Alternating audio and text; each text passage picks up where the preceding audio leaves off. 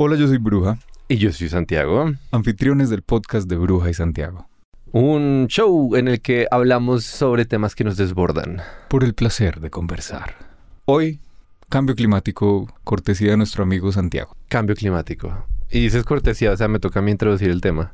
Pues podría hacer yo una introducción que es, man, gracias por proponer este tema, como te acabo de decir, porque, pucha, ha sido transformador, o sea, vitalmente transformador eh, meterse en el tema de cambio climático. Mm, Para la audiencia, nosotros ya hicimos un intento de grabación de, de este episodio en el que habíamos, o sea, llegamos como yo ignorante a traer mi experiencia personal de cristiano cualquiera, no soy cristiano, pero con el cambio climático y Santiago venía con cuatro libros encima. Por razones que no vienen al caso, nos tocó parar la grabación y entre tanto yo me leí un libro de Bill Gates, marica, y ha sido muy importante. O sea, al punto de que el discurso de Petro cuando se ganó la presidencia de Colombia, bendito Dios, tuvo un componente sobre cambio climático y no vi ningún analista político de los tradicionales y más famosos dándole el peso que se merecía. Entonces como que así de transformador ha sido para mí Solo me he leído un libro yo, el de Bill Gates, eh, pero pues así de transformador como ha sido el tema, por lo menos en, términos reflexivos. ¿no?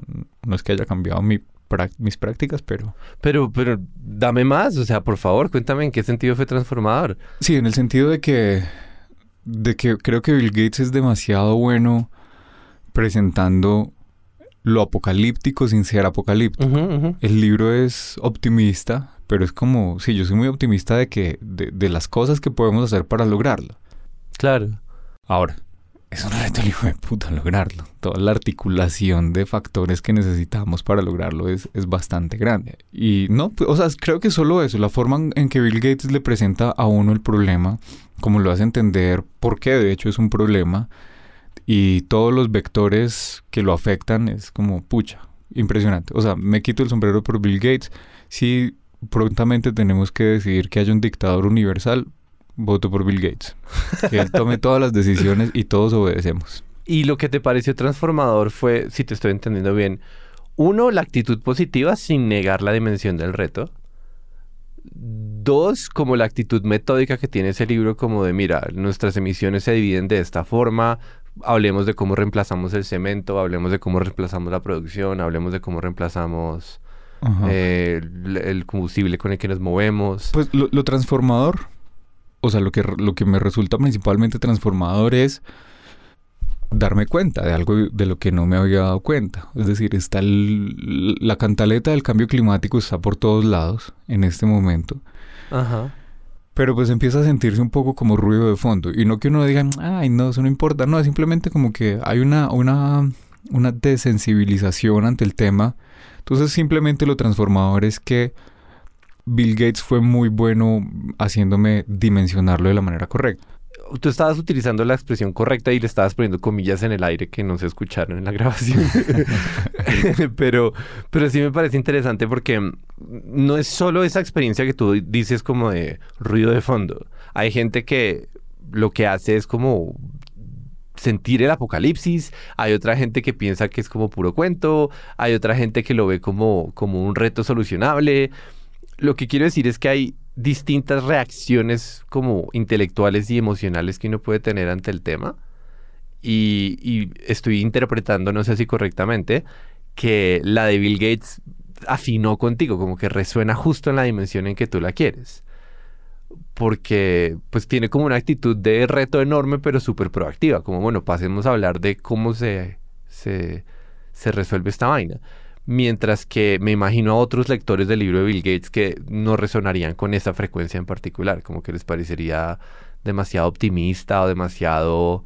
¿Te acuerdas que eh, el man dice como, me van a acusar de que soy como tecnólogo, o sea, como que siempre confío en la tecnología, me van a acusar de estas, de, de que soy un millonario con muchas emisiones y me van a acusar de que no estudié cambio climático para nada como profesión? Ujú. Creo que esas tres defensas que hace Bill Gates en su libro, o sea, son muy afinadas en lo que un lector podría estar pensando cuando se conecta con la obra. Claro. Y, y, me imagino fácilmente, no sé si me equivoco, pero me imagino gente como rayada con el libro, como no men. Sí, sí, sí, sí. Pero me parece bonito que haya resonado tan como tan afinado el acorde contigo, que te trajo a un tema que de otra forma para ti era ruido de fondo como que no sabe uno cómo relacionarse con esta vaina. Sí, sí, creo, creo que es importante precisar en, qué sentido decía eso de ruido de fondo, porque no es como ruido, porque normalmente el ruido uno lo, asocia con algo molesto, no, no es que fuera molesto para mí el tema de cambio climático, no es que no pensara que fuera importante, era simplemente que no había tenido ese contacto con la información y creo que la forma como estructura Bill Gates la presentación del problema es, es muy clarita, es muy revelador. Ahora, a mí me parece simpático ver a Bill Gates como optimista porque creo que eso está desde dientes para afuera. Porque realmente la situación que él pinta no es optimista para nada, es demasiado difícil. O sea, él, quiere creer que lo vamos a lograr porque él tiene como toda la idea de, de, toda esa configuración absolutamente precisa de todas las piezas en todas las dimensiones posibles, económicas, políticas, sociales, tecnológicas, etcétera, etcétera. Es como, man, tú estás pidiendo una alineación planetaria que la veo muy improbable. O sea, sospecho que vamos a llegar a un porcentaje de eso que tú quieres lograr, pero no vamos a llegar a lo que tú crees lograr con el optimismo que tú crees lograr. Esa sería mi visión de las cosas, Ajá. Que es más pesimista. Claro, claro. Y, y, no, y no quiero decir que sea una predicción del futuro, quiero decir que es, para todo lo que él pide, me parece que es, es demasiado improbable que ocurra. Sí, y el man ni siquiera está haciendo predicciones, está diciendo como si queremos quitarle el carbón a la economía para el año 2050, estos son como los distintos capítulos y las conversaciones que tenemos que tener. Pues para mí, la, cuando por fin dije, ok, tengo que averiguar de este tema porque ya llevo demasiados años no sabiendo cómo me relaciono con, con el berraco tema del cambio climático, la pregunta que, que más me estaba como desvelando era ese qué tan grave es ese futuro en el cual no logramos bajarnos de los combustibles fósiles. Y, mm, y es, pues es una pregunta que el libro de Bill Gates no explora en demasiado detalle, entonces es como irse por otra rama de la conversación. Pero la experiencia que yo tuve fue como de... Por eso es que me terminé leyendo varios libros, porque me encontré con un libro que hablaba, que se llama The Uninhabitable Earth, de David Wallace Wells, que es un libro en el que se plantean escenarios bastante apocalípticos a partir de esas emisiones de CO2. Y también me encontré con otros libros como estos de Björn Lomborg, que es un economista danés que es famosamente polémico porque el tipo ha estado argumentando desde hace varios años que estamos exagerando el impacto de esas consecuencias. Y lo que me pareció más loco a mí cuando me puse a leer libros es que las distintas fuentes que citan estas personas son las mismas. O sea, parece que la gente está bastante de acuerdo en que la forma en la que se habla científicamente del cambio climático es haciendo referencia a el IPCC, el, ¿será que se traduce IPCC? El panel intergubernamental para el cambio climático, designado por la ONU. Entonces, ahí básicamente lo que ocurre es que hay muchos científicos que están investigando cosas de cambio climático en el mundo entero y generan sus papers y hacen sus investigaciones. Y luego este panel intergubernamental se pone a mirar la ciencia que hay y hace como una especie de curaduría de este es el estado científico, este es el estado de la ciencia en relación con el cambio climático y lo meten en informes que genera el panel, lo cual hace que distintas personas hablando sobre el cambio climático tengan las mismas fuentes y a mí me pareció demasiado confuso el hecho de que estas personas hablaran del mismo tema citando las mismas fuentes con panoramas tan distintos. Entonces, a mí me comenzó a generar una como, como una curiosidad profunda. Todo el mundo aquí en esta conversación está de acuerdo en que el cambio climático existe. O sea, si alguien está escuchando esta vaina y se está imaginando que yo estoy defendiendo una postura como de como del cambio climático no es causado por los seres humanos o la Tierra no se está calentando, cualquiera de estas actitudes negacionistas, por favor, quítenselo de la cabeza porque no es lo que estoy diciendo. y una precisión que dices, el cambio climático existe, pero existe como un fenómeno causado por los humanos. Por los seres humanos. O sea, en efecto, los gases de... Hay mucho CO2 en la atmósfera que no corresponde a nuestras actividades, pero el que nosotros estamos liberando es el que está inclinando la balanza hacia incrementos de la temperatura. Entonces, todas esas aclaraciones. Eso es un hecho. Y esa es la base de todas las discusiones que tenemos nosotros, que vamos a tener y que estamos Sí, escuchando. sí, sí. O sea, estamos parados sobre esa creencia. O sea, el Tú, que no es terraplanista. No sé, tampoco quiero ser así de vulgar, pero, no- pero tú, yo y todos los científicos a los que estamos haciendo referencia estamos como parados en ese terreno común de sí, en efecto, las 51 gigatoneladas de CO2 que estamos liberando anualmente están moviendo la temperatura hacia un promedio más alto. Sí, sí, sí. Sí, porque es que eso es, eso es una cosa bien importante. Que, un paréntesis chiquito sobre eso. Es como, suena muy tonto, es como subir un, un- Estamos hablando de un grado y puchito de que se suba la temperatura y eso es así de dramático. Es como, marica, sí. Que, es, que me parece muy bonita, como no sé cuál sea el nivel de correspondencia que haya con el cuerpo mismo, ¿no? Como una temperatura normal es de 36, 37 grados del cuerpo de uno como persona y te subes a 38. Es como, marica, te vas a morir de fiebre. Sí, sí, sí. Y pareciera que en la Tierra es algo semejante, como que los fenómenos térmicos tienen ese poder de ser muy caóticos en, en sus variaciones, aunque parezcan pequeñas en el número que, con el que la contamos. Sí, total, total, total. Muy de acuerdo. Entonces, parados sobre esa plataforma y sentados sobre esa base, como partiendo de ese supuesto, em, la, la pregunta que tenía era como, ok, entonces, ¿por qué estamos proyectando escenarios distintos? Porque el discurso de algunos es, sí, el mundo se está calentando, sí, eso tiene consecuencias graves para el planeta Tierra, pero esas consecuencias graves han sido culturalmente transformadas en consecuencias absolutamente graves. O sea, como que pasamos de esto es un problema a esto es un riesgo existencial para la especie humana. Y en el momento en el que empezamos discursivamente a plantearlo como un riesgo existencial, eh, dicen estas personas, como Lomborg, estamos exagerando, amigos, no es tan, tan grave. O sea, no, no se va a acabar el mundo, no se va a morir el 70% de la población mundial, pero hay gente que habla en ese tono.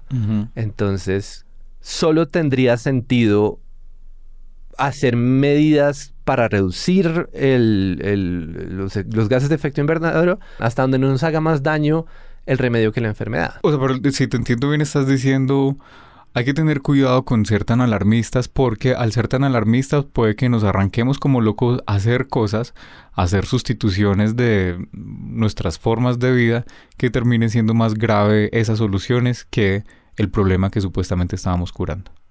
Exacto, ese exactamente es el punto. Si nosotros adoptamos la actitud de esto es el apocalipsis, esto es un meteorito que va a golpear la Tierra, pues cuando un meteorito va a golpear la Tierra no hay un límite a los gastos que tienen sentido. Es que no hay, es, literalmente una amenaza existencial y todos los recursos de la humanidad estarían mejor involucrados en destinados en encontrar alguna solución, en mandar una nave espacial que nos salve de alguna forma. Pero si la analogía del meteorito es equivocada y tú no tienes una amenaza existencial de esas dimensiones, entonces tú sí puedes pecar por exceso. No, pero, Y pecar por exceso puede matar a más personas. pe- pero, pero creo que es- estás, estás confundiendo cosas. ¿Qué estoy confundiendo? Por- porque, o sea, es distinto decir que pueda salir más caro el, el- el remedio que la enfermedad a decir la enfermedad es una tetramegagonorrea. Porque es como que, o sea, porque uno podría seguir diciendo, sí, la enfermedad es una tetramegagonorrea en el mismo sentido en el que lo está diciendo los más apocalípticos, lo es, tienen razón, pero están proponiendo que hagamos cosas que son peores. Entonces sí, es así de apocalíptico el cambio climático, pero nos vamos a morir de hambre. Es, es estúpido morirse de hambre por tratar de salvar a la humanidad. Es estúpido. Claro, pero entonces déjame plantearlo eh, en estos términos. Estamos de acuerdo en que la cura debe ser proporcional a la enfermedad. Estamos de acuerdo en que hay escenarios en los cuales la cura puede ser peor. Sin duda. Y entonces eso inmediatamente plantea una pregunta de, bueno, ¿qué tan grave es la enfermedad? Porque si tú me la logras describir como algo muy, muy grave, implícitamente me estás dando permiso para una cura muy, muy, muy fuerte. ¿Sí me explico? Sí, sin duda. Entonces yo te estoy preguntando, ¿hasta dónde llega la enfermedad? Si tú me dices es terminal y te vas a morir en tres meses pase lo que pase, como que la puedes elevar a un nivel en donde la cura es, pues entonces hagamos lo que sea, lo que sea. Pero no, ahí es donde yo te digo, es importante, es, es importante medir las consecuencias de ese lo que sea, porque si es que lo que sea es, pues nos vamos a morir de hambre, es como, pues no, es estúpido lo que estás proponiendo. Pero, pero fíjate que si fuera literalmente el apocalipsis, o sea, si lo que se viene en el futuro es Mad Max, como colapsan los ecosistemas, tenemos la sexta extinción de especies masivas, incluso alguien te podría argumentar, pues man, si se tienen que morir cientos de millones de personas, que se mueran, pero es preferible a que se acabe la sostenibilidad del planeta, a que se acabe la posibilidad de la vida en el planeta o mm. algo por el estilo. En todo caso, me parece que es importante, más allá de, las consecuencias y como de, de las evaluaciones morales que uno puede hacer de las cosas, me parece importante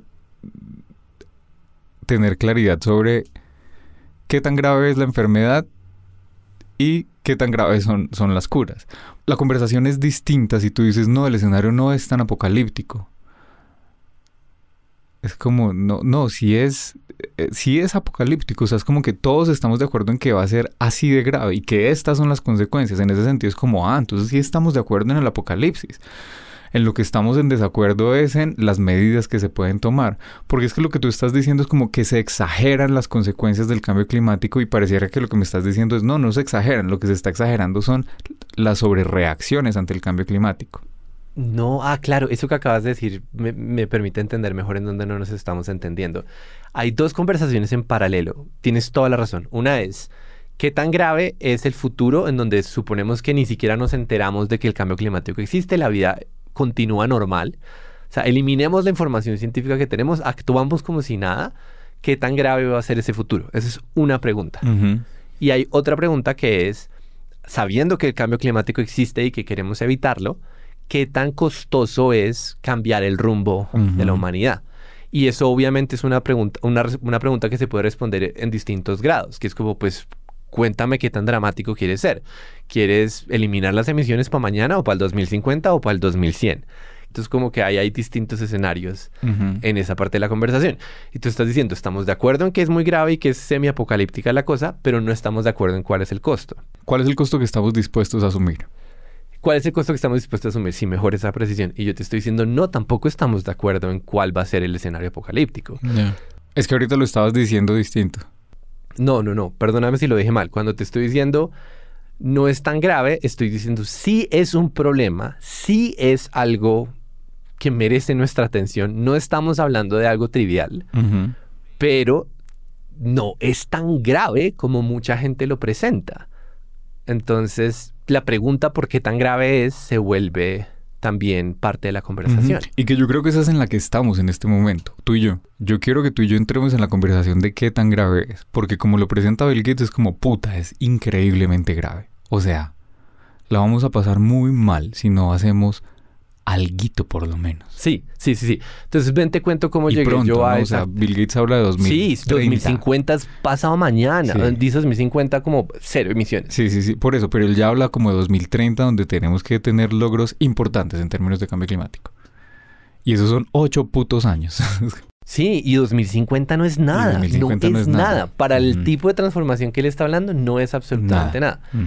Entonces, un poco mi viaje, ¿cuál fue? Primero me encontré con libros en los que decían directamente, yo estoy consciente de, o sea, yo he leído los mismos reportes del panel y no sé qué, y no está pintado el apocalipsis que la gente supone. O sea, no vas a encontrar, dicen estas personas como Longborg y como otra persona que también me gusta mucho que se llama Michael Schellenberger, que es un activista del medio ambiente que se puso a investigar mucho. Y lo que ambos autores decían es, si uno va directamente a los documentos del panel intergubernamental de cambio climático, no hay en ningún lado una proyección que diga cosas como vamos a tener huracanes de tales y tales velocidades en tales y tales regiones, se nos van a inundar tales y tales países, eh, vamos a perder tal porcentaje de las cosechas eh, como de la posibilidad de cultivar comida. No está.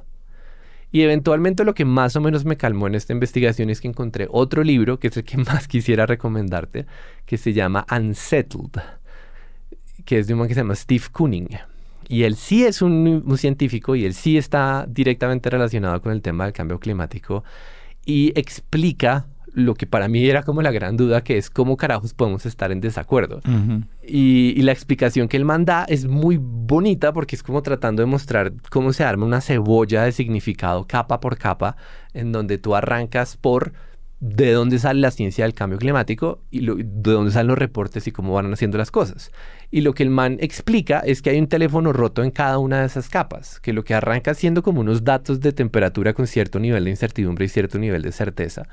Cuando llegas a la etapa del resumen, se convierte en un tema mucho más complicado porque las personas que están a cargo del resumen ya no son literalmente como el científico que está armando los datos aquí y allá, sino son distintos actores, por ejemplo, ONGs ambientalistas están invitadas a, participar en esos resúmenes.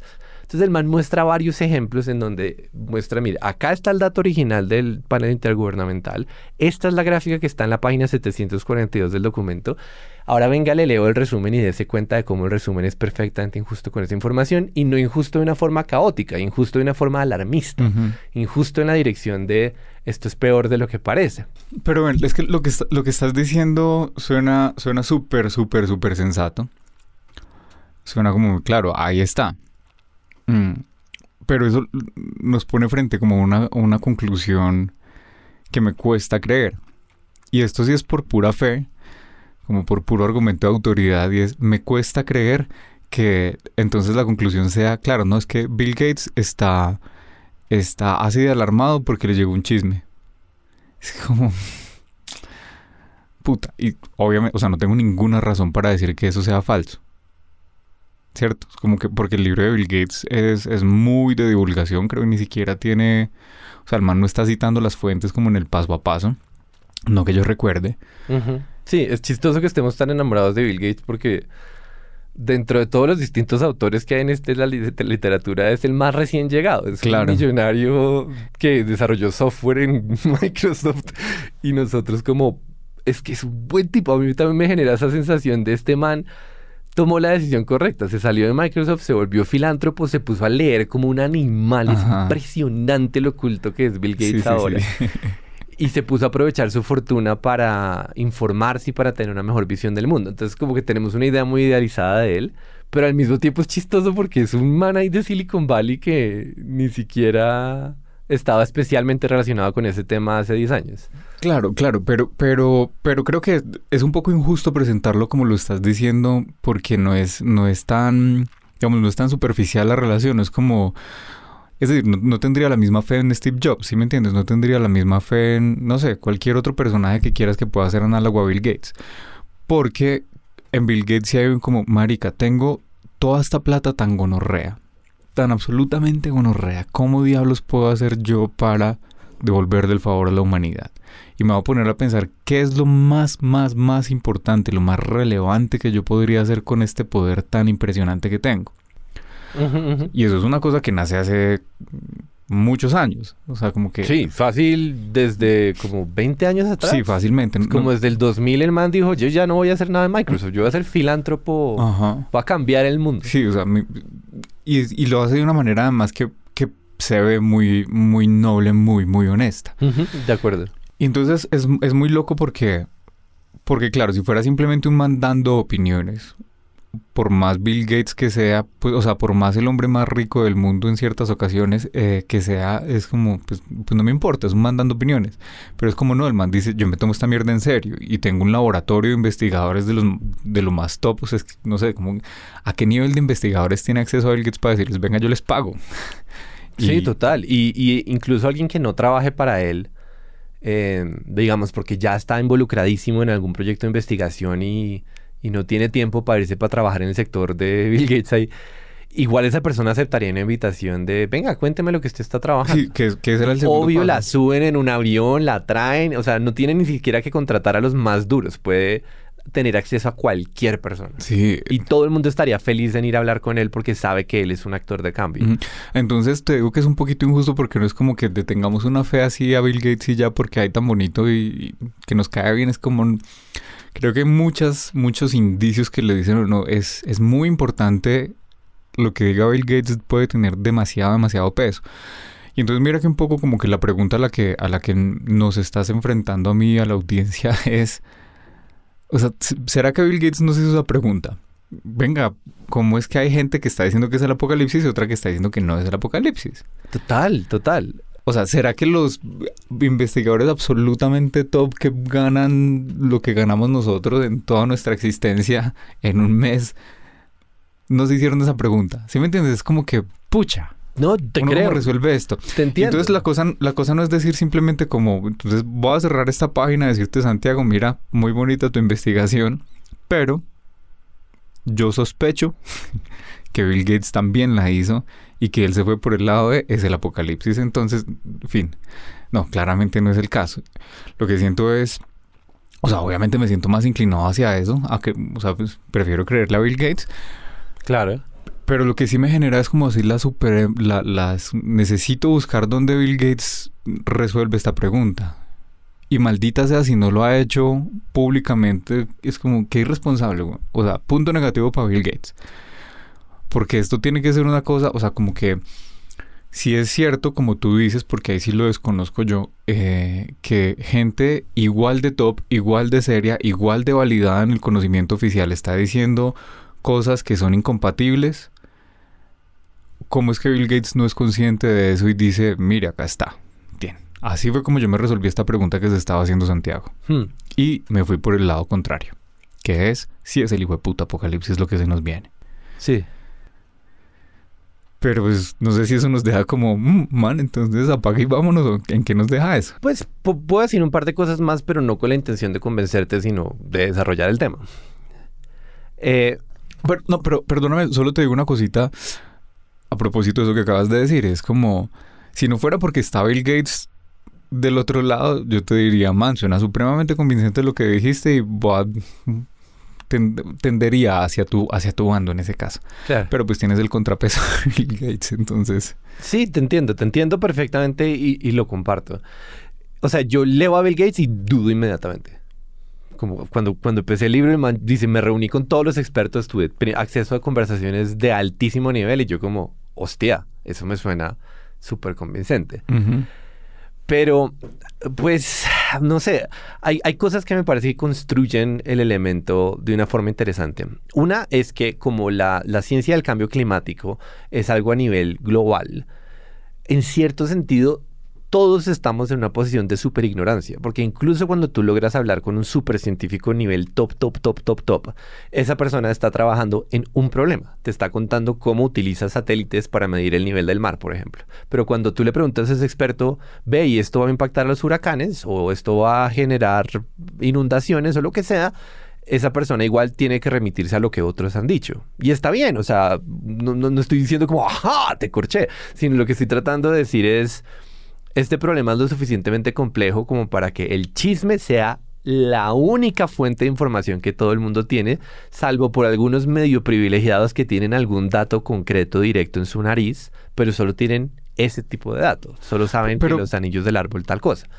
Pero, pero perdóname, ahí te dirías como, mm, eh, o sea, lo que estás diciendo es cierto, pero, lo, pero es cierto para toda la ciencia. O sea, la ciencia es un gran chisme. Sí, sí, sí, de acuerdo, de acuerdo. Y, y decirle chisme, pues es una forma sesgada de decir, pues no, es, construimiento, es conocimiento construido colectivamente. O sea, así funciona la ciencia. Claro, pero lo que te estoy tratando de decir no es que el discurso científico está construido sobre chismes o...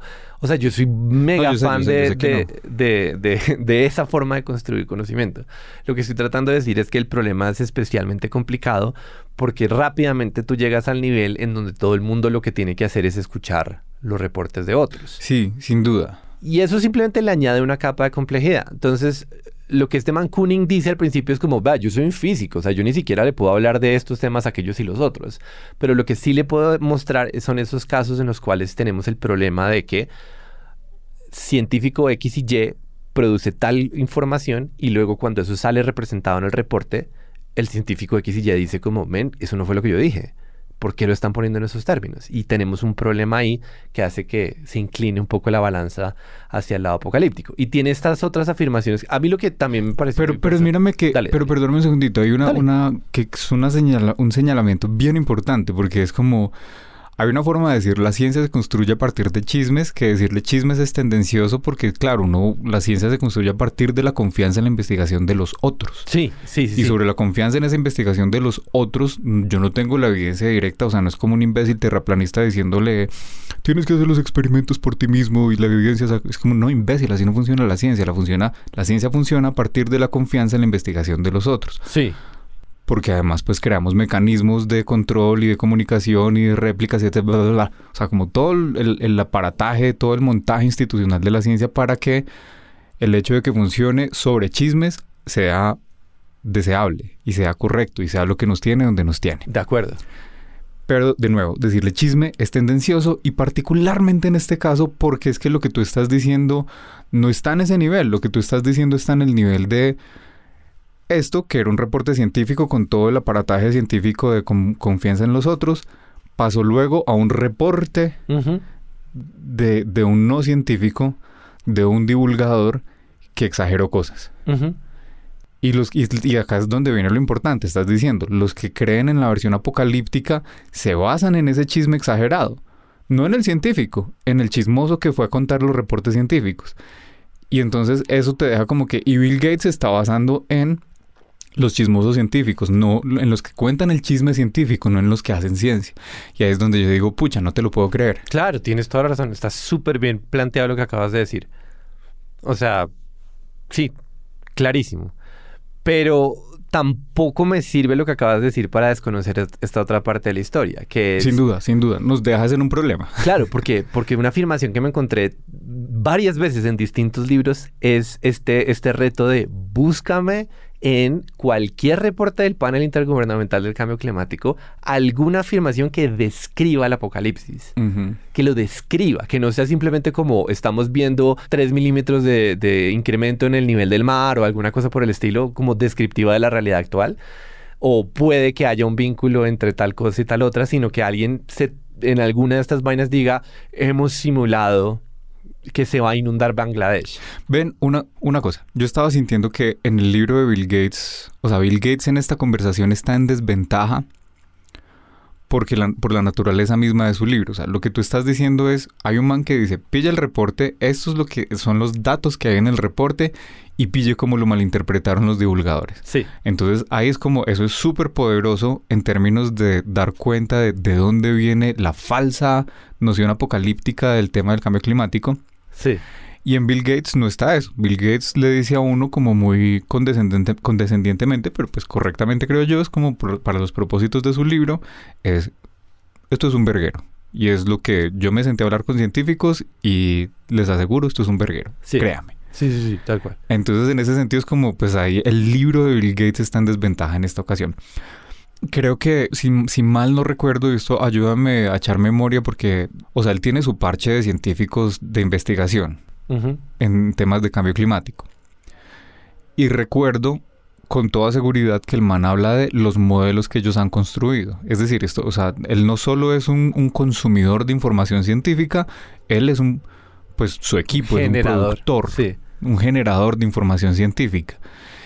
Y es lo que no recuerdo muy bien es que sé que en alguna parte del libro él hace referencia a sus modelos, a sus predicción, a sus predicciones, pero no recuerdo si estos son modelos y predicciones sobre las consecuencias de alternativas ya de soluciones para mitigar el cambio climático o son modelos sobre las consecuencias del cambio climático.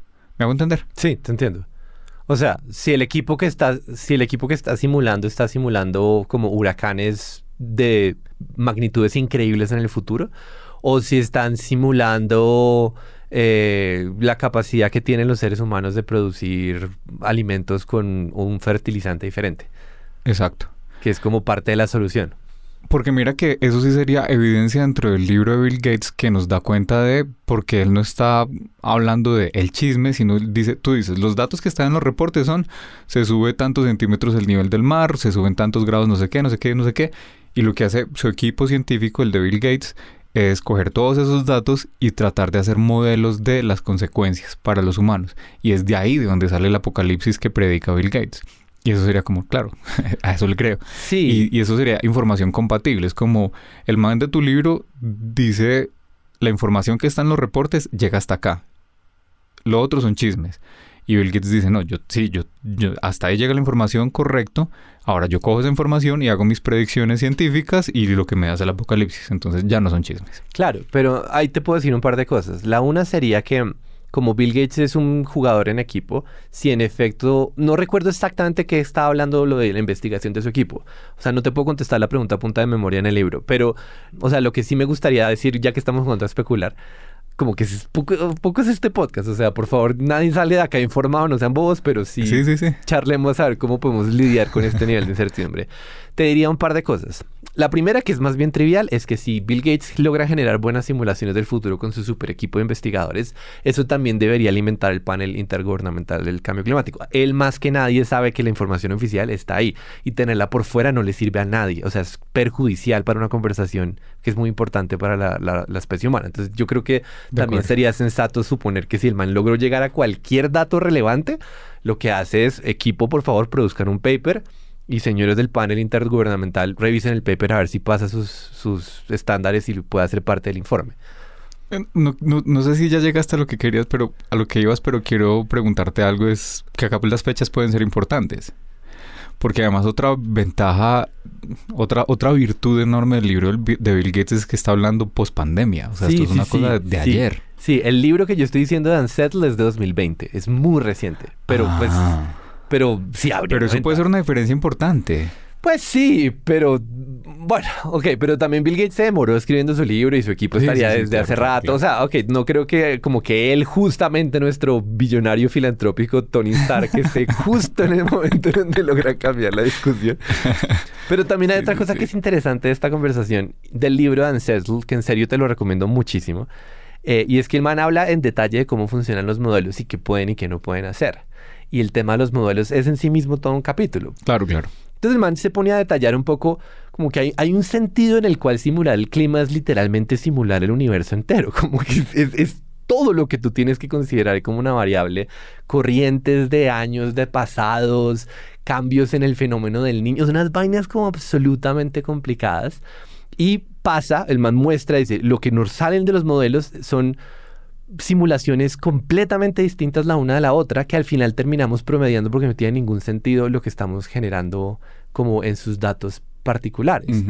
El punto al que estoy tratando de llegar es, según este otro libro, las simulaciones que estamos haciendo del futuro están lejísimos de ser una forma de realmente predecir como huracanes en, en Timbuktu en el año sí, No, no, sin duda, sin duda. Y, creo que es, es bastante relevante que lo menciones solo porque viene al caso y es importante tener eso sobre la mesa cuando uno esté pensando esto.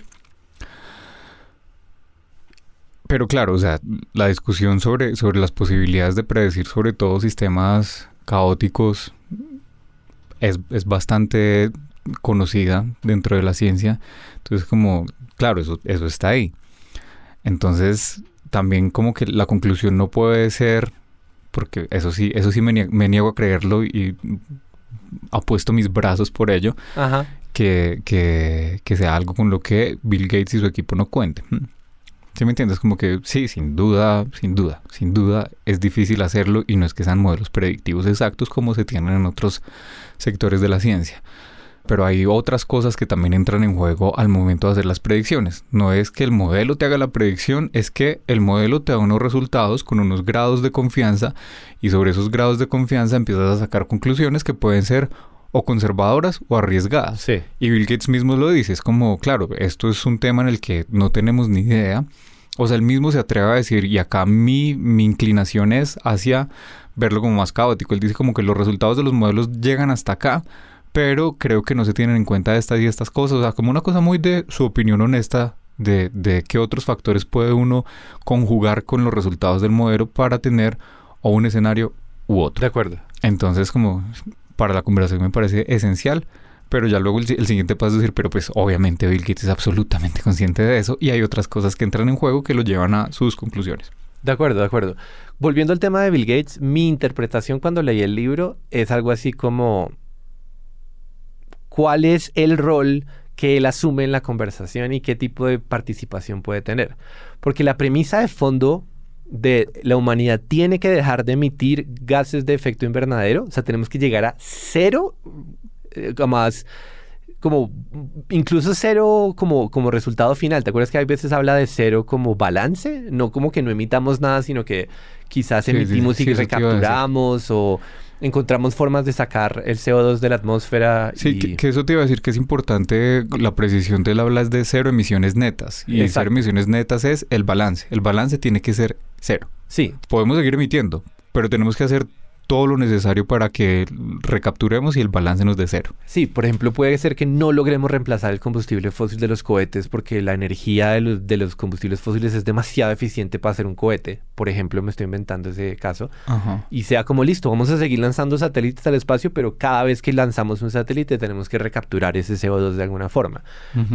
Entonces, mi interpretación sobre el tema Bill Gates es algo así como Claro, el man está, uno, parado sobre la premisa correcta de que tenemos que llegar a cero emisiones. Y él acepta como fecha el 2050 por motivos de quizás lo que tú estás diciendo como de, bueno, listo, pongámonos la dura y hagámosla difícil como supongamos el peor escenario o algo por el estilo. Hmm. Y rápidamente pasa a lo que es su verdadera fortaleza, que es la parte que me parece más interesante. No me parece casualidad que el 98% del libro esté hablando de soluciones como desde la perspectiva del ingeniero y no de el diagnóstico desde la perspectiva del doctor. Entonces, yo estoy consciente de lo que tú dices y a mí también me generó muchas dudas que alguien tan privilegiado en su acceso a la información crea en el apocalipsis. O sea, no, no, es como que, ah, le vendieron un chisme y ya está.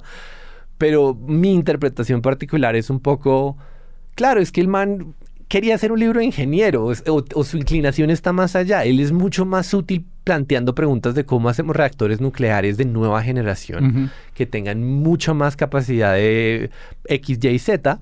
Para eso es más útil lo que él está haciendo con su equipo de investigadores que al momento de plantear escenarios de cambio climático en donde, pues, por lo menos no le dedico páginas en el libro y pareciera como que no tengo nada especialmente importante que decir. Esa sería como mi forma de conciliar la posible contradicción que hemos estado mirando en esta conversación.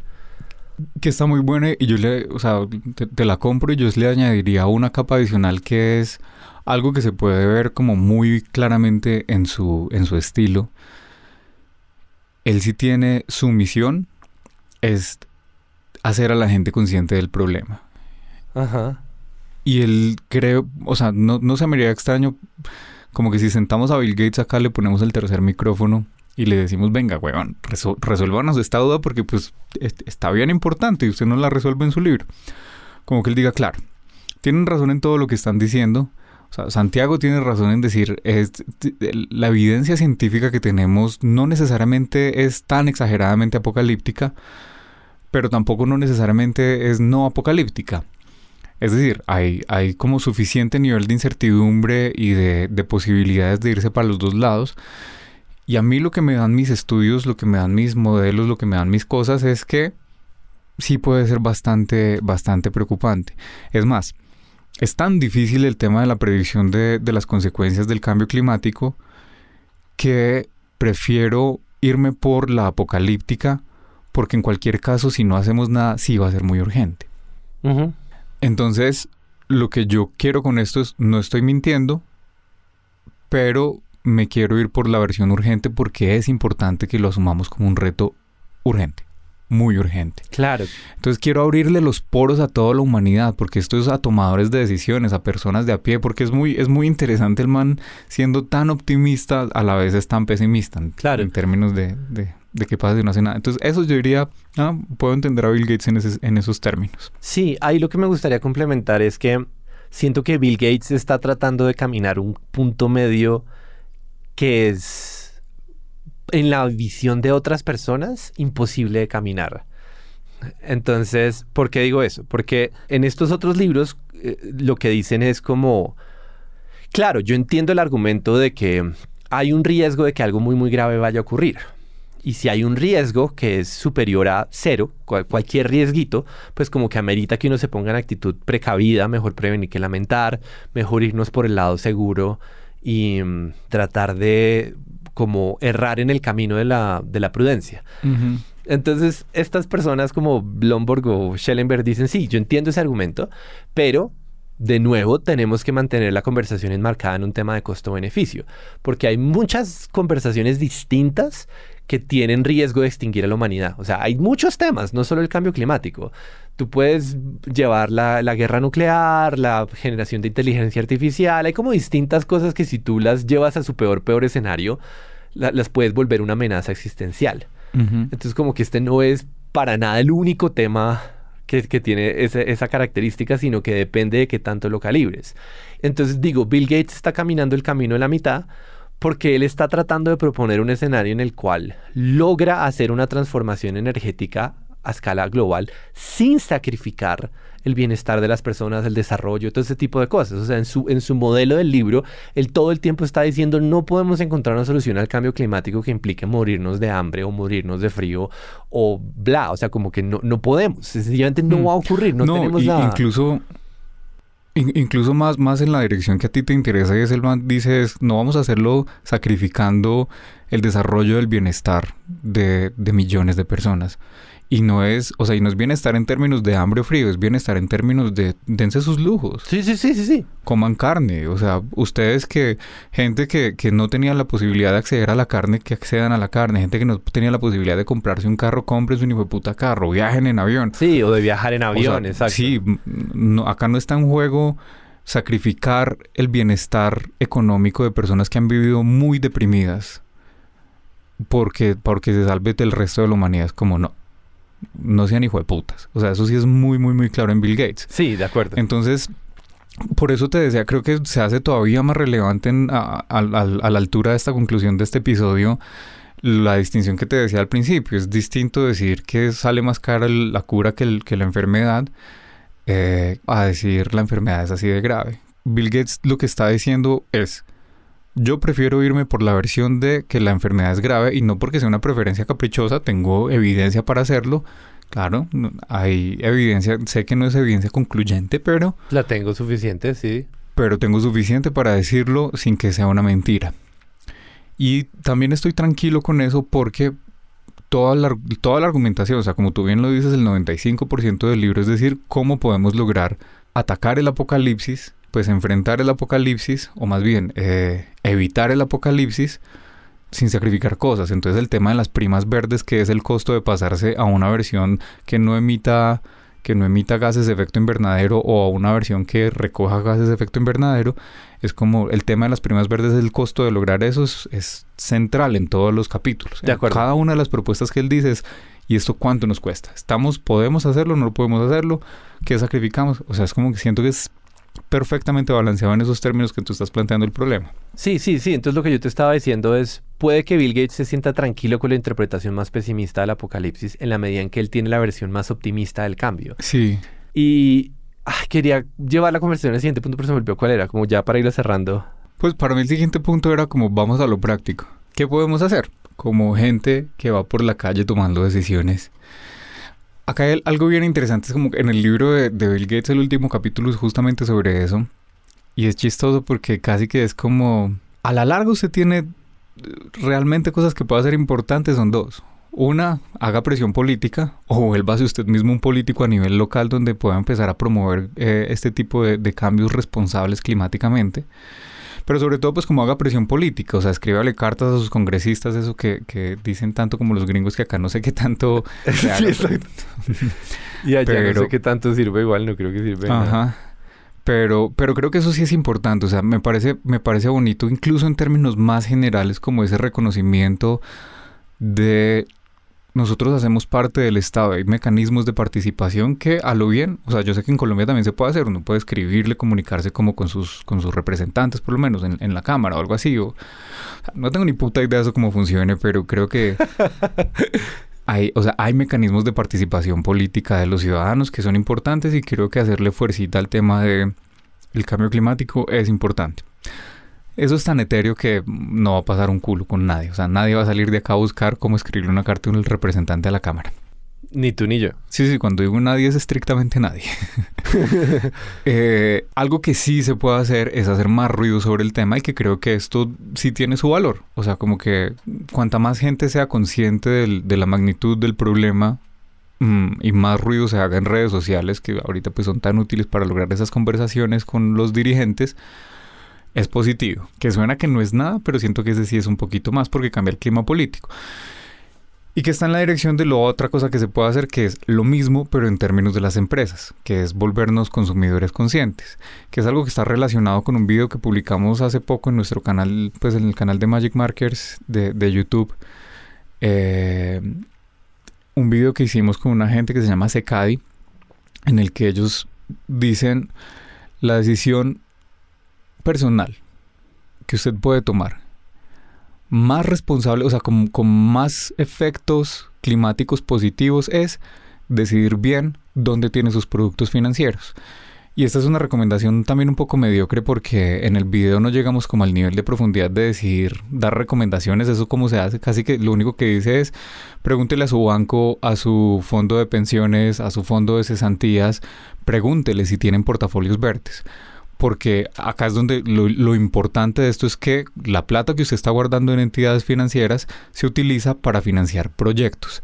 Entonces busque que los proyectos que se financian sean proyectos que son responsables climáticamente. Y lo otro ya sí son pues como las tradicionales, o sea que, creo que en términos de, sumar granitos de arena, si toda la humanidad suma el granito de arena, pues creo que sería importante, ¿no? O sea, en serio yo me siento un poquito más propenso a comer menos carne, si bien soy un absoluto fanático de la carne. Después de este libro se me va un poquito más las ganas de decir, voy a comer un poquito menos de carne. O, ¿Sí me entiendes? Como que empiezo uno a pensar en, voy a disminuirlo. El, por ejemplo, he estado pensando, mm, mm, yo tengo un carro de gasolina y un poco me, duele tener un carro de gasolina y pienso en como, bueno, será mejor comprarme un carro eléctrico, pero entonces pienso en el tema de la energía para ese carro eléctrico, entonces pienso tal vez sea mejor un híbrido que lo que hace es sacarle un rendimiento mucho mayor a la gasolina, ¿será que me cambio de carro? ¿Será que es una decisión? ese tipo de cosas creo que también se vuelven relevantes. Ok, pues man, esto está súper interesante porque estoy casi que en desacuerdo con todo lo que acabas de decir. No digas.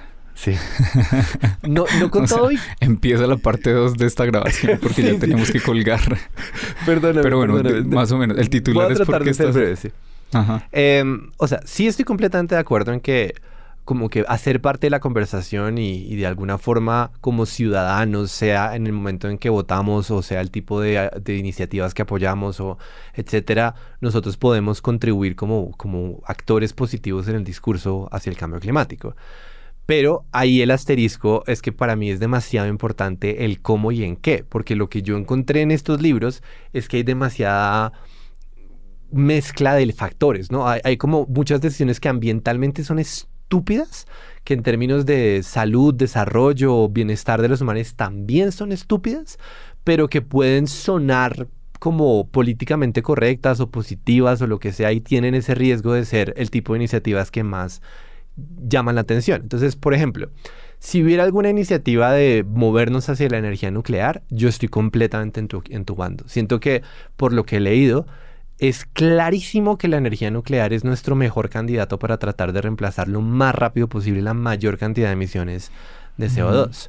Y en ese sentido, si van a hacer una planta nuclear al lado de mi casa, por decirlo de alguna forma exagerada, yo como ciudadano tengo una responsabilidad de apoyar ese proyecto, de saber que esa planta tiene ciertos funcionamientos, que el vapor ese súper asustador que sale de los hilos es vapor y ya. ¿Sí me explico? Como que hay, hay, un impacto, porque ese ejemplo es real. la, mayoría de plantas nucleares están siendo desmontadas por gente que hace activismo y siento que hay algo profundamente errado en esa dirección. Entonces, no, pero no, entonces dijiste muy exagerado el que estás en desacuerdo, porque yo no me, yo no me pronuncié sobre los, sobre los métodos. De acuerdo, completamente de acuerdo. Entonces, sobre ese punto en. O sea, por, ejemplo, solo, para la precisión es que, por ejemplo, la, actitud de Petro sobre, sobre el petróleo me parece que es, que es tonta.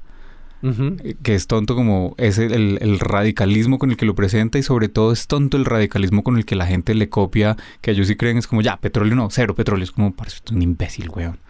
Usted no sabe lo que usted depende del petróleo. Entonces, en ese sentido es como, claro, tú no estás en desacuerdo conmigo, estás en desacuerdo con posibles vías en las que esto se puede desarrollar, que es cuando esto se utiliza como un discurso tonto que no piensa bien como en los detalles del, del tema. Sí, pero me parece que es suficientemente importante como para que haya un posible desacuerdo entre lo que tú acabas de decir y lo que la gente escucha y lo que yo estoy diciendo, porque hay demasiados escenarios en donde irse por la opción verde es es un teatro, es una huevonada. De acuerdo. Y, y podríamos hablar un poco de cómo la- las energías renovables, solar y eólica, tienen N cantidad de problemas que hacen que parezca Sin una solución ambiental más correcta y el, en resultado final puede ser negativo. Pero bueno, en fin. Ese es punto uno. Punto número dos, que es el de mm, eh, cómo invertir tu portafolio en, en- en cosas verdes. Ahí simplemente no, no, no me terminas de convencer, pero no estoy en desacuerdo. Perdóname si lo puse como estoy en completo desacuerdo, me tengo que echar para atrás. Eh, ok, como que no es algo que necesariamente me parezca tan... O sea, como que no me convence ese discurso como lo has presentado tú, pero no... Mm, no, o sea, tú sabes es que uno puede comprar bonos de emisión de carbono, ¿no? Que es lo que Bill Ujú. Gates también menciona. No me queda tan claro que invertir en un portafolio verde sea más eficiente que simplemente comprar carbono que no se va a emitir a la atmósfera. Que para la audiencia hay mercados en donde ponen límites a la cantidad de toneladas de CO2 que uno puede emitir, como en, en las empresas. Entonces las distintas empresas tienen que negociar. Si quieren emitir más CO2, les toca comprar bonos para poder emitir ese CO2. Y esos bonos se pueden comprar por ciudadanos. Lo cual quiere decir que con cantidades relativamente chiquitas de plata, uno puede comprar un bono que cubre todas las emisiones de toda una vida entera en, en 600 dólares. O sea, una cosa estúpida. Entonces, como que hay, hay otros mecanismos en los cuales puede que tu impacto sea bastante grande. Y lo de las inversiones, me, me interesarían los detalles, es verdad. Ah, claro, no, pero acá lo que estás diciendo es, o sea, Estoy como de nuevo, cambiando es, el discurso. o- es sí. otra vez, es otra vez una Sí. precisión, porque ellos están diciendo, usted ciudadano normal no tiene que comprar nada, no tiene que hacer nada distinto, simplemente pasar la plata suya que usted guarda en su cuenta de ahorros, ni siquiera no es haga inversiones, es sus, decis- sus decisiones de dónde guarda su plata, tómelas en función de portafolios verdes y eso es tiene más impacto que todo el resto de decisiones, pero todo el resto de decisiones en términos de dejar de comer carne, dejar de montar en avión. O sea, claramente ellos están haciendo la dirección es en, la misma dirección de lo que tú estás diciendo, que es en productos financieros. Sí, sí, es verdad. Bueno, ok, entonces voy a dejarte ese punto, o sea, como que voy a dejar de resistirme porque siento que lo que estoy diciendo está demasiado desarticulado y como que... Mm. Pero, pero es bueno, o sea, es como que tú dices, no, o sea, hay, hay una cosa que tiene una cara intermedia, es tomar la decisión de comprar bonos verdes y eso también tiene un impacto grandísimo. Que dirá como, ah, sí, sí, sí, todo bien, hace parte de la, de la idea de productos financieros un poco. Ok, bueno, pues el siguiente punto, que es el del consumo responsable. Ahí creo que se conectan las dos cosas, porque hay una cosa del consumo responsable que me preocupa. No es que esté en desacuerdo, pero hay una cosa que me preocupa y es que la forma en que eh, como el mundo del mercadeo asimiló el discurso del cambio climático es en muchos sentidos cínica, es en muchos sentidos hipócrita. Hay Ladrón, demasiadas em- empresas que están como produciendo productos que tienen una etiqueta verde y tratando de vender la idea de que es verde. Y a mí eso me duele porque es, o sea, como que tú que sí lo produces sabes que esto cuesta más eh, energía o más X o más Y y yo como consumidor no tengo cómo saberlo. Entonces hay discusiones que son como tal vez la bolsa de papel que yo tengo en el supermercado y que no es de plástico. No estoy diciendo que lo sea o que no, pero tal vez es peor porque se necesitan más recursos para producirla y más emisiones se pueden generar si las fuentes de energía son X y Y. Y yo me siento todo verde y todo feliz con un cepillo de dientes de bambú y tal vez no sé cómo se produjo. Quizás ese ejemplo está mal puesto, quizás el, el cepillo sí es bueno, pero ciertamente hay una gran cantidad de productos que se venden como verdes porque no tienen una emisión directa, pero sí tienen indirectamente un costo más fuerte para el medio ambiente. Pero creo que ahí de nuevo una vez más es una precisión, porque sin duda el mercado puede ser bastante ladrón. El mercado puede ser bastante manipulador de, de la complejidad, co- aprovechándose de la complejidad del tema y de la ignorancia de la gente y de la pereza de la gente. Sin duda. Y en ese sentido que uno diga consumo responsable, que uno simplemente vaya al supermercado y diga, ay, etiqueta verde lo hago, es como, pues no, eso no es consumo responsable, eso es un pajazo moral. Claro, sí, sí, sí. Pe- Pero, pero, y, y a veces ah, es me parece también muy interesante. Estoy pensando en el caso de toda la industria orgánica, que.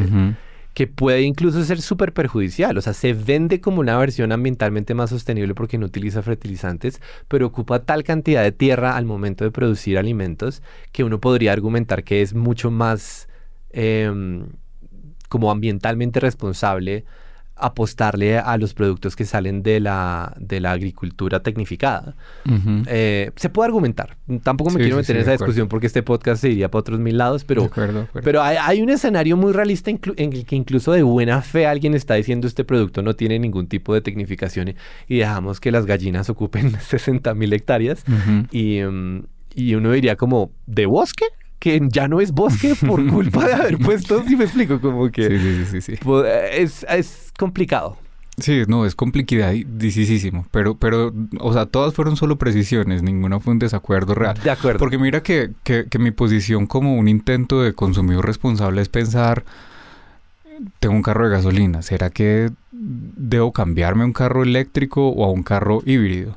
Entonces me pongo a pensar, eh, si me pongo un carro eléctrico, pues de nuevo es como, sí, claro, uno no puede dejarla, no puede ser miope y quedarse en como es eléctrico, entonces ya es mejor porque no tiene no quema combustibles fósiles, es como no, porque pues igual la energía que se genera para recargar ese carro puede a la larga generar más emisiones que, que, que la gasolina que yo me consumía. Entonces ahí pienso, será mejor un híbrido porque un híbrido es como lo que hace es mejorar la eficiencia de, del combustible fósil, luego va a disminuir las emisiones, se carga por el movimiento del carro mismo, entonces no estoy generando como ese otro consumo de electricidad, entonces es mejor, ves como que eso es lo que es ser un consumidor responsable y incluso más allá, pues digamos que yo no he hecho la investigación completa, pero en esa dirección es lo que uno tendría que ser un consumidor responsable, no pues no una persona que estúpidamente dice, ay, sí, entonces paremos ya toda la explotación petrolera. Es como, no, eso es ser un imbécil, eso no es ser responsable. Claro. Ah, abajo la energía nuclear, porque no, no, eso es ser un imbécil, eso no es ser responsable. Responsable es informarse hasta donde uno más pueda. De acuerdo, de acuerdo. Entonces sí, tal vez tienes toda la razón y nunca estuve tan en desacuerdo, pero ahí la precisión que me gustaría hacer sobre el consumo responsable es que siento que el consumo responsable, precisamente porque tiene tan poquita influencia en el mundo, o sea, en serio redondable a cero, es mucho más, o sea, corre un alto riesgo de ser casi como una versión religiosa del, del ambientalismo, que es como yo soy libre de pecado, yo soy una persona más pura que tú. Nos importa tres tiras de verga que estemos hablando de, emisiones que ni siquiera se computan de nada porque no influyen, o sea, tú y yo no estamos generando suficientes emisiones para ser significativos en ningún sentido. Y aún así, tenemos conversaciones entre amigos en la vida cotidiana de cómo tal vez yo apague más el bombillo que tú, o tal vez tú tienes dos carros y deberías tener solo medio, o alguna cosa por el estilo que hace que la conversación se cargue de un moralismo que en muchos sentidos me parece innecesario. Entonces a mí sí me parece interesante mm. eh, como esas preguntas. Por ejemplo, en Colombia la mayor cantidad de la energía se produce vía hidroeléctricas. Entonces puede que aquí sí sea un buen país para cargar baterías, pero Inglaterra no, que es muy, mucho más térmico. Entonces, en ese sentido, tu carro de gasolina quizás sí debería ser eléctrico acá en Bogotá por las hidroeléctricas que ya fueron construidas pero en otro país es mejor combustible a la antigua. Ese tipo de conversaciones me parecen interesantes, me parecen bonitas, pero siento que cuando uno las eleva a una responsabilidad individual, está jugando más a ese moralismo y a esa pureza y a esa libertad del pecado que lo que está realmente jugando a plantearnos una conversación ambiental. Y eso me desagrada. Hay un punto en donde yo siento que es mejor resolver la conversación en no, men, eso no está a escala de los individuos que están comprando o vendiendo o viajando o lo que sea, porque cuando tratamos de volverlo a esa escala, el comportamiento que veo emerger por todas partes es una vaina y toda santurrona en la cual eh, uno quiere no subirse en un avión porque es que, estoy siendo responsable con mis emisiones y es como, ay, men. Sí, sí, sí. no, es repugnante, es repugnante. Como esa religiosidad ambientalista es de imbéciles si uno no se toma la tarea en serio de puchas, o sea, esto es importante y esto tiene una cantidad de factores, averigüemos hasta donde podamos. O sea, que obviamente eso no resuelve tampoco el, problema, pero, pero por lo menos es como responsable en términos de veamos bien este problema, cuántas patas tiene. Sí, y sí creo que hay cosas que son más impactantes que nuestro comportamiento, como por ejemplo lo de la parte discursiva. O sea, yo en serio creo que si nosotros lográramos con esta conversación impulsar un poquito de aceptación hacia la energía nuclear, haremos mucho más que en otras dimensiones. O sea, ahí sí estoy muy de acuerdo contigo. Lo que pasa es que de nuevo toca como entrar mucho en, los detalles para, para esas cosas. Eh, bueno, ojalá les haya gustado este episodio. Ojalá piensen y lean algo sobre cambio climático. Y síganos en Bruja y Santiago en Twitter. aunque nunca publicamos nada, pero yo por ahí de vez en cuando estoy pendiente. Eh, Bruja Udu en Twitter también. Ojalá hagan que se active mi Twitter. Me gustaría conversar con el público. Y lo más importante, brujaysantiago.com. Ahí están los comentarios para que nos demos en la jeta. O conversemos, o veamos perspectivas distintas, o nos digan cuántas burradas dijimos. Uy, qué despedida tan larga, ¿no? Besitos. Chaitos.